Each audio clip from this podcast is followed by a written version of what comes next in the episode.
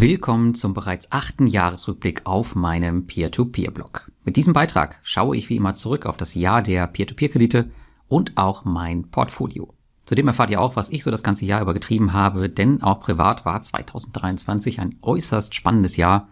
Wir schauen zudem auf die Top- und Flop-Investments nicht nur aus dem P2P-Bereich und meine Erwartungen für das neue Jahr 2024. Und wie immer verabschiede ich mich mit diesem Beitrag in den Jahreswechsel, den ich diesmal mit meiner Familie in New York City verbringen werde. Und es wird auch zugleich die letzte Reise als Familie sein, bei der wir zu dritt unterwegs sind. Denn ab 2024 gibt es nur noch Reisen zu viert, denn es gibt Nachwuchs im Hause Frobbel. New York zu Silvester, das steht schon lange auf meiner Bucketlist, an der ich in diesem Jahr wieder fleißig gearbeitet habe, aber auch dazu im Verlauf des Beitrags mehr. Den nächsten regulären Beitrag, den gibt es dann wieder am 13.01., die P2P News ab dem 15.01. Und damit geht es auf in den letzten Blogbeitrag 2023. Bleibt übrigens unbedingt bis zum Ende dran, denn wie im letzten Jahr verlose ich wieder 10 Amazon-Gutscheine. Ja, fangen wir an im ersten Quartal, denn das startete für mich auf den wirklich magischen Färöerinseln, wo wir gefühlt die einzigen Touristen um diese Jahreszeit waren. Jedoch sind wir eher schlecht gelaunt angereist, denn unser Vermieter hatte uns kurz vor Weihnachten im letzten Jahr noch netterweise unser Haus zwecks Eigenbedarf gekündigt und die Suche nach einem geeigneten Heim gestaltete sich als äußerst schwierig um diese Jahreszeit. Für mein Portfolio sollte dies aber das beste Quartal werden und hier wurde der Grundstein für meine Performance des Jahres 2023 gelegt. 4,2 Prozent standen bereits Ende März zu Buche, kein Vergleich zum Vorjahr, wo der Beginn des Ukraine-Krieges das Portfolio mit in die Tiefe gerissen hat. Die P2P-Kredite, die lieferten ebenfalls einen starken und reibungslosen Start-up. Zwar gab es wie immer Sorgen bei einigen einzelnen Plattformen, aber im Gesamten lief alles gut. Der weitere Anstieg der Leitzinsen verhieß jedoch nichts Gutes für den Rest des Jahres, denn hohe und sichere Zinsanlagen, die machen P2P natürlich zunehmend unattraktiv. Im Februar startete ich dann meine Reise nach Mexiko zur alljährlichen Winterkonferenz des Citizen Circle, meinem favorisierten Unternehmerclub. Ich habe aber die Zeit vor Ort abseits dessen eher für Sightseeing und auch den Besuch von zwei Mintos-Kreditgebern genutzt. Kurz vor meinem Abflug nach Mexiko haben wir dann auch noch ein schönes und sogar besseres Zuhause gefunden, nur circa 20 Kilometer von unserem alten Wohnort entfernt, in das wir nach meiner Rückkehr dann eingezogen sind. Neues Jahr, neues Büro und neue Ideen. Anfang des zweiten Quartals ging es dann auf unseren allerersten Roadtrip mit einem Camper. Wir hatten das vorher noch nie gemacht und wollten es einfach mal ausprobieren. Ausgesucht dafür hatten wir uns mein geliebtes Schottland, wo ich dieses Jahr noch einmal hinreisen sollte. Aber was soll ich sagen, Camping mit einem großen Motorhome nie wieder. Okay, cool, man hat sein Haus dabei. Nach kurzer Zeit hat es aber von uns den Spitznamen GWS bekommen. Das steht für großes weißes Schlachtschiff.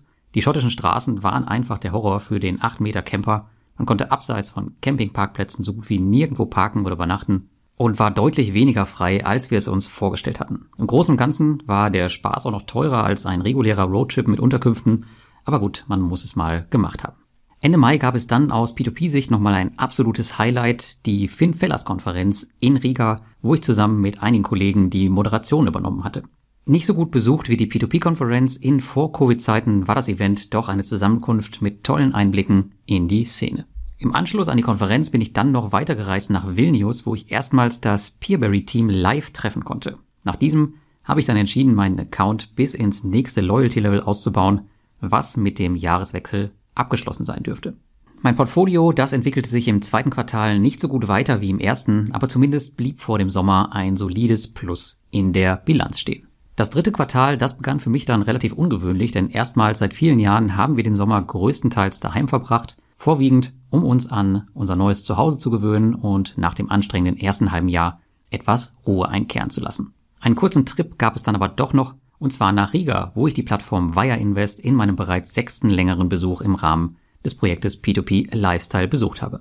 Meine Frau war diesmal auch dabei und Riga sollte mir Glück bringen, denn einige Wochen später erfuhren wir, dass es bei uns Nachwuchs gibt. Den Via Invest Besuch, den werde ich daher wohl nicht so schnell vergessen.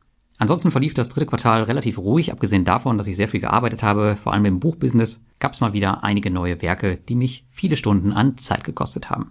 Mein Portfolio dagegen entwickelte sich in dieser Zeit eher seitwärts und das dritte Quartal sollte damit das einzige negative Quartal 2023 werden und im Grunde stand ich zum Ende des dritten Quartals wieder am gleichen Punkt, wo ich sechs Monate vorher schon einmal war. Ein bisschen ärgerlich und müßig das mit anzusehen, aber so ist es manchmal.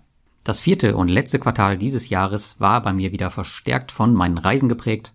Angefangen mit einem Familienurlaub im ägyptischen Kairo und Luxor habe ich mir Anfang November einen lang gehegten Wunsch erfüllt und bin den schottischen West Highland Way gelaufen. Das ist ein beliebter Fernwanderweg, der fast 160 Kilometer durch die schottischen Highlands führt. Ich habe mir zudem direkt am Flughafen damals die Wanderstiefel angezogen und habe in 16 Tagen jeden nur möglichen Weg zu Fuß bewältigt. Anders als viele Wandertouristen bin ich den West Highland Way auch zum Winteranfang gegangen, was eine schöne Herausforderung und ein Kampf gegen die Elemente war. Ich würde es aber persönlich immer wieder so machen, denn man hat im Grunde den gesamten Weg für sich. Eine absolut lohnenswerte Erfahrung, falls ihr mal Lust drauf habt. Ja, und es sah so aus, als hätte das Portfolio in den letzten Monaten einen eher schweren Stand. Ist das letzte Quartal des Jahres in der Regel das stärkste, sorgte der Krieg in Nahost dafür, die Jahresendrallye gehörig zu versauen. Das führte dazu, dass viele Portfolios, die eigentlich ein annehmbares Jahr gehabt haben, im Oktober ins Minus liefen. Doch dann lieferte der November ein wahres Kursfeuerwerk in allen Bereichen ab, welches auch im Dezember noch weiter ging bzw. immer noch weiter geht und so kann ich das Jahr sehr wahrscheinlich mit über 10% Rendite abschließen. Das letzte Quartal habe ich auch genutzt, um mein Portfolio zu bereinigen. Nicht nur trennte ich mich von den P2P-Plattformen Monsera, Reinvest24 und jetzt in den letzten Wochen auch von Swapper, auch bei den Aktien habe ich mich von einem Bereich getrennt, und zwar den deutschen Aktien, die ich sukzessive bis auf einige wenige Werte verkauft habe. Mein Investment in deutsche Aktien, das stand von Beginn an unter keinem guten Stern und mit den aktuellen Aussichten habe ich mich entschieden, hier die Bremse zu nutzen, statt weiter Verluste anzuhäufen. Deutsche Aktien, die bei jeder Kleinigkeit die Dividende streichen bzw. streichen müssen, die gehören zudem auch nicht mehr zu meiner Ausschüttungspolitik und so habe ich diese Cashflow effektiv in andere Werte umgeschichtet, die mir mehr Geld in meine Taschen spülen. Schauen wir als nächstes auf mein P2P-Krediteportfolio 2023 und die Strategien für 2024. Ja, der letzte Monat, der ist noch nicht abgelaufen. Aber es ist jetzt schon absehbar, dass ich die Rendite von 2022 in diesem Jahr recht deutlich schlagen werde. Habe ich das Jahr 2022 mit 7,8 Prozent abgeschlossen, werde ich 2023 wahrscheinlich mit 8,9 bis 9 Prozent abschließen. Die Mehrrendite ergibt sich daraus, dass ich in diesem Jahr stärker auf Rendite starke Anlagen gesetzt habe als noch zuvor und in dem Zuge meinen großen Bondora Go and Grow Account etwas abgebaut habe. Zudem habe ich neben der Liquidierung meines Ansparaccounts für ein neues Auto Anfang des Jahres auch viele tote Gelder wieder an die Arbeit gebracht, indem ich Projekte, die nicht mehr zahlen, beispielsweise auf Crowdestor oder Reinvest24 nun rigoros glattgestellt habe, auch wenn ich dadurch kurzfristige Verluste hinnehmen musste. 2022 hatte ich auch noch das börsengelistete Vehikel Honeycomb Investment Trust als P2P gelistet. Das ist in diesem Jahr nicht mehr der Fall gewesen da dieser nach dem Umbau zur Poland Street PLC aus meiner Sicht nicht mehr komplett P2P zugerechnet werden kann. Im Übrigen ist das eigentlich sehr schade, denn dieser hat in diesem Jahr fast 30% Rendite gemacht und den Verlust des letzten Jahres stark vermindert. Aber so ist das manchmal. 2024 wird bei den P2P-Krediten spannend werden. Die regulatorische Welle, die wird weitergehen und unregulierte Plattformen werden immer mehr das Nachsehen haben. Es gibt bis auf einige Ausnahmen eigentlich kaum noch Gründe hier zu investieren und das extra Risiko am Ende auf sich zu nehmen. Im neuen Jahr wird mein primäres Ziel die 3000 Euro monatlich aus P2P-Krediten sein. Dies werde ich erreichen, indem ich meine bestehende Plattform weiter bis zu ihrem Zielwert ausbaue und eventuell auch ein bis zwei neue Plattformen mit hinzunehme. Da ich in diesem Jahr stark konsolidiert und mehrere Plattformen rausgeworfen habe, ist ein Plattformrauswurf nicht explizit geplant, Jedoch steht Estekuro für mich klar auf der Kippe. Ob ich hier langfristig investiert bleibe, das werde ich wahrscheinlich 2024 entscheiden. Die Performance der neuen Kredite, die sieht eigentlich ganz ordentlich aus. Gleiches gilt für den monatlichen Cashflow, jedoch muss Estate ganz klar an den Rückholungen arbeiten. Auch Ländermarket wird erstmal wieder abgebaut, sollte sich die Pending Payments Geschichte nicht zeitnah deutlich auflösen. Ich bin zwar selbst so gut wie gar nicht davon betroffen, weil ich halt wenig Kredite in Credits da liegen habe, aber natürlich möchte ich hier trotzdem ein Zeichen für die Community setzen. Und dieser Druck auf die Plattform, der hat in der Vergangenheit nie geschadet. Ich warte mit dem Abbau jedoch noch bis Ende Januar, um die letzten Cashbacks mitzunehmen. Aber auch in diesem Jahr möchte ich wieder meine drei Top-Plattformen hervorheben. Sie konnten meiner Meinung nach die beste Performance über das Jahr abliefern. Ich rede hier explizit nicht von der Rendite, sondern davon, wie sich die Plattform allgemein gezeigt hat. Da wäre auf Platz 1 Peerberry mit einer Jahresrendite von aktuell 12,65 Prozent. Sie glänzen mit der Abzahlung der Russland- und Ukraine-Kredite in Rekordtempo und dem Einhalten jeglicher Versprechen. Platz 2 geht an Via Invest mit einer Jahresrendite von 12,48%. Und sie glänzen mit stabil hohen Renditen und auch hier wurden Versprechen eingelöst, die sie mir im Sommer gegeben haben und die vor allem die Kommunikation betrafen. Nur die alten Kredite, die müssen sie noch zurückzahlen. Für mich persönlich ist das kein Thema, da ich es langfristig sehe und da die Kredite ja auch weiter verzinst werden. Platz 3 geht für mich an Mintos mit einer Jahresrendite von 10,98% und sie sind wieder auferstanden und lieferten hohe Renditen und neue Produkte. 2024 wird wahrscheinlich sehr gutes Jahr für Mintos werden. Aber auch Lande mit 9,23%, Esketit mit 10,55% und Inretto mit 5,83% haben gute Leistung in diesem Jahr abgeliefert. Lande könnte allerdings noch deutlich mehr in Sachen IT und Stabilität tun. Aber es gab natürlich auch wieder einige Enttäuschungen in meinem P2P-Portfolio. Hier sind meine Flop 3. Platz 1 geht an Reinvest24. Das Kreditvolumen der Plattform ist so gut wie auf einen Nullpunkt gefallen. Der Streit mit Teilhaber Kirsan komplett eskaliert. Ich habe mein Investment hier in diesem Jahr deshalb beendet. Platz 2 geht an Estate Guru. Hier befinden sich immer noch massive Geldsummen in Rückholung und es gab in diesem Jahr so gut wie keine Bewegung in Deutschland, wo so ziemlich alles ausgefallen ist. Dann haben wir auf Platz 3 Swapper. Die haben sich plattformseitig so gut wie gar nicht weiterentwickelt gegenüber 2022 und sind intransparent wie eh und je, wobei sie jetzt zum Jahresende zugegebenermaßen ein bisschen gegengesteuert haben, aber für mich persönlich reicht das nicht. Swapper hat trotz guter Performance daher mein Portfolio aus Sicherheitsgründen verlassen. Ansonsten wäre noch Monsera zu nennen, wo ich auch in diesem Jahr mein Investment erfolgreich beendet habe. Die Zinsen, die waren zum Schluss nur noch ein Witz, ebenso wie das kaum vorhandene Angebot. Kommunikation in Richtung Investoren gab es allerhöchstens mal in der Telegram-Gruppe, aber ansonsten war es wirklich totenstill. Schauen wir noch auf die Entwicklung meines Gesamtportfolios. Nach einem Rücksetzer im letzten Jahr hat mein Vermögen 2023 wieder deutlich zugelegt. Mit rund 20 Prozent mehr wird 2023 wohl zu Ende gehen. Im letzten Jahr hatte ich knapp 5% verloren. 2023 lief es sowohl unternehmerisch wie auch portfolioseitig gut, daher ist der Anstieg wenig verwunderlich. Mein Investmentportfolio hat in diesem Jahr rund 10% gewinnen können. Vielleicht werden es bis zum Jahresende noch neun oder elf, aber irgendwo dazwischen wird die Uhr wohl stehen bleiben. Im Vergleich zu meinen MSCI World und S&P 500 Benchmarks liege ich 8% beim MSCI World und 12% beim S&P 500 hinten. Da mein Portfolio aber auf Ausschüttung optimiert ist, liege ich hier in den allermeisten Fällen hinten.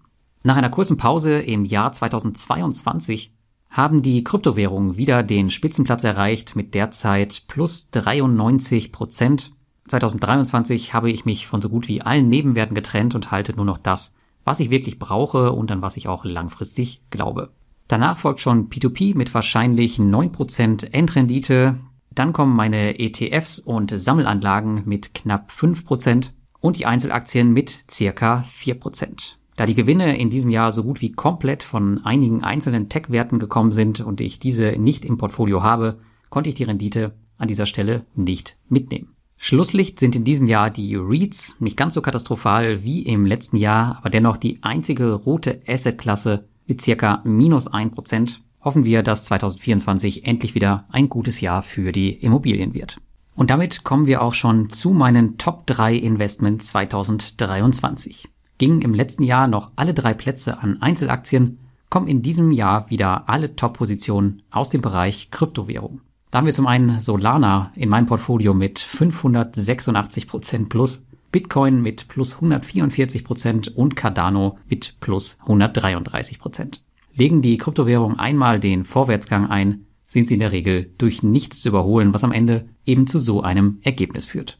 Aber wo Licht ist, da ist wie immer auch Schatten. Das war auch 2023 nicht anders. Und hier meine Flops mit den höchsten Renditeverlusten des Jahres. Anders als im letzten Jahr, wo wir nur Kryptoflops hatten, kommt diesmal alles aus dem Bereich der Börse. Wir haben auf Platz 1 hier den Medical Properties Trust mit minus 50 Prozent.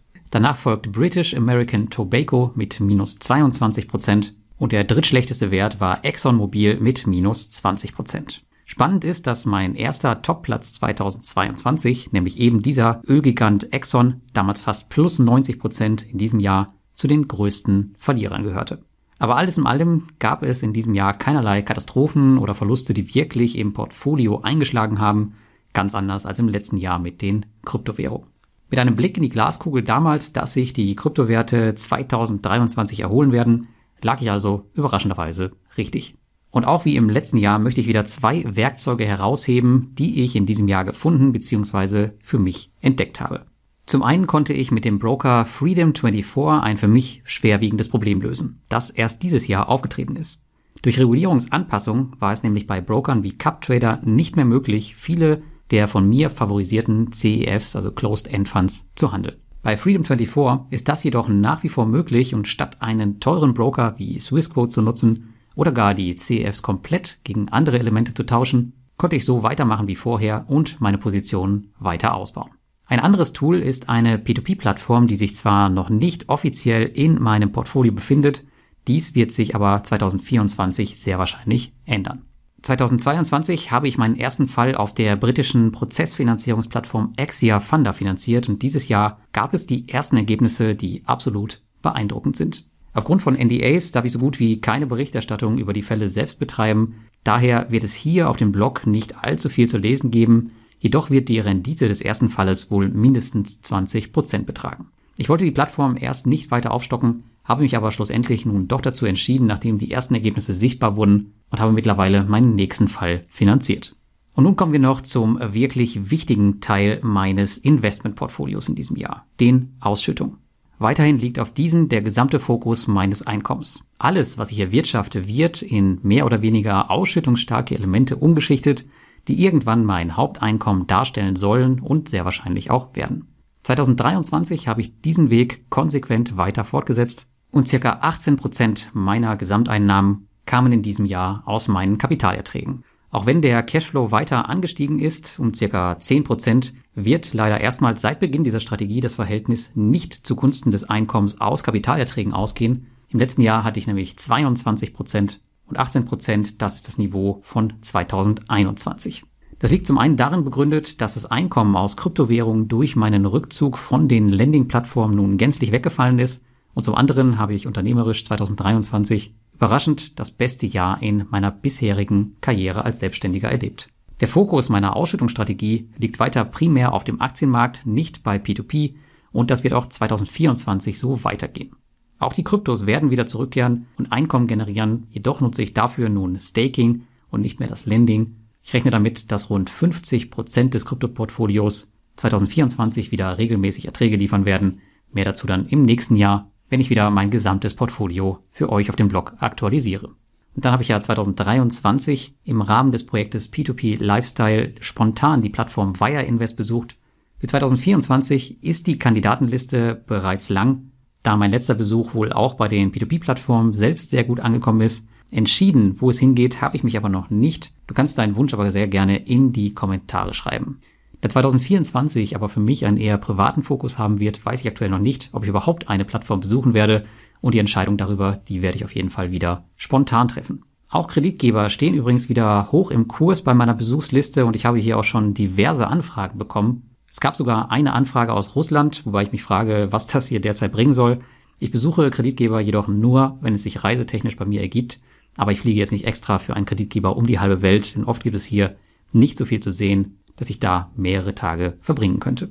Ja, und damit sind wir fast am Ende des Jahresrückblicks angekommen. Ist wie immer ein bisschen länger, als ihr es gewohnt seid von meinen Beiträgen. Auch 2023 geht aber am Schluss wieder ein großes Dankeschön an die P2P-Community raus und an die vielen Helfer. Denn im Rahmen dieses Projektes gibt es mittlerweile neun Moderatoren für die vier Telegram-Gruppen mit insgesamt über 5500 Mitgliedern, zwei Moderatoren für die regelmäßigen P2P-Treffen, von denen es immerhin sieben alleine in diesem Jahr gegeben hat. Und ohnehin, die Informationen über die Telegram-Gruppen gehören für mich im Bereich P2P-Kredite mittlerweile zur absolut wichtigsten Quelle. Und so halte auch ich mich dort täglich auf, um auf dem neuesten Stand zu bleiben. Ohne die Hilfe der Moderatoren wäre die Administration dieser Gruppen für mich nicht zu schaffen.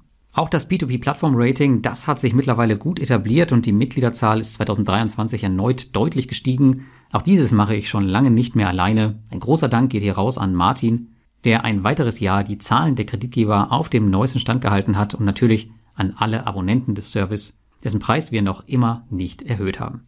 Im P2P-Café hatte ich mit dem überragenden Thomas wieder viele spannende Interviews und Gäste und vor allem die 10 in 10s, die einigen Plattform-CEOs viel abverlangt haben. Ich denke mal, einige werden wir hier sicherlich nie wieder begrüßen dürfen. Andere haben sich ganz gut geschlagen. 2024 würde ich mir hier wieder mehr Kandidaten aus der Community für unsere klassischen Interviewfolgen wünschen. Wenn du Interesse daran hast, dann trag dich einfach im Formular ein, welches ich dir in den Show Notes verlinkt habe. Ansonsten nochmal vielen Dank für das Lesen von 65 Blogbeiträgen, fürs Schauen von 91 YouTube-Videos und dem Hören von 72 Podcast-Episoden, ebenso dem Schreiben von tausenden Kommentaren querbeet über alle Plattformen und Communities.